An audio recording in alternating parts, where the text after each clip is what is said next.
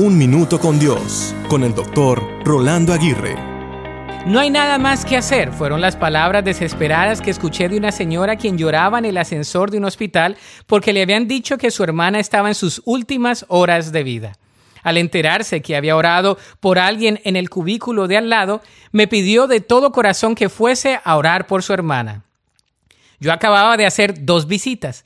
La primera una familia quienes juntos habíamos visto morir a su padre en el cuarto del mismo hospital.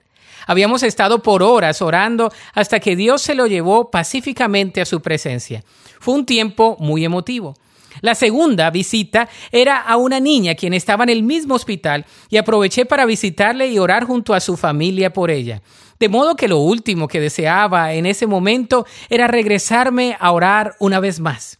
Sin embargo, fui obediente y seguí a dicha señora. Al llegar, su hermana estaba conectada a máquinas, respirando artificialmente y con toda la familia al lado. Recuerdo haber hecho una oración muy sencilla y corta, pero de todo corazón.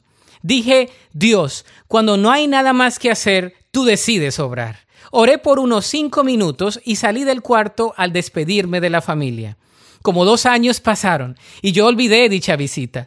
Un día en la puerta de la iglesia, una señora me saluda diciendo, yo sola que ya no había nada más que hacer y Dios me levantó a punto de morir. Lo busqué por un tiempo para dejárselo saber. Así que Dios hace como Él quiere porque tiene todo el poder. La Biblia dice en Jeremías 32, 27, He aquí que yo soy Jehová, Dios de toda carne ¿Habrá algo que sea difícil para mí?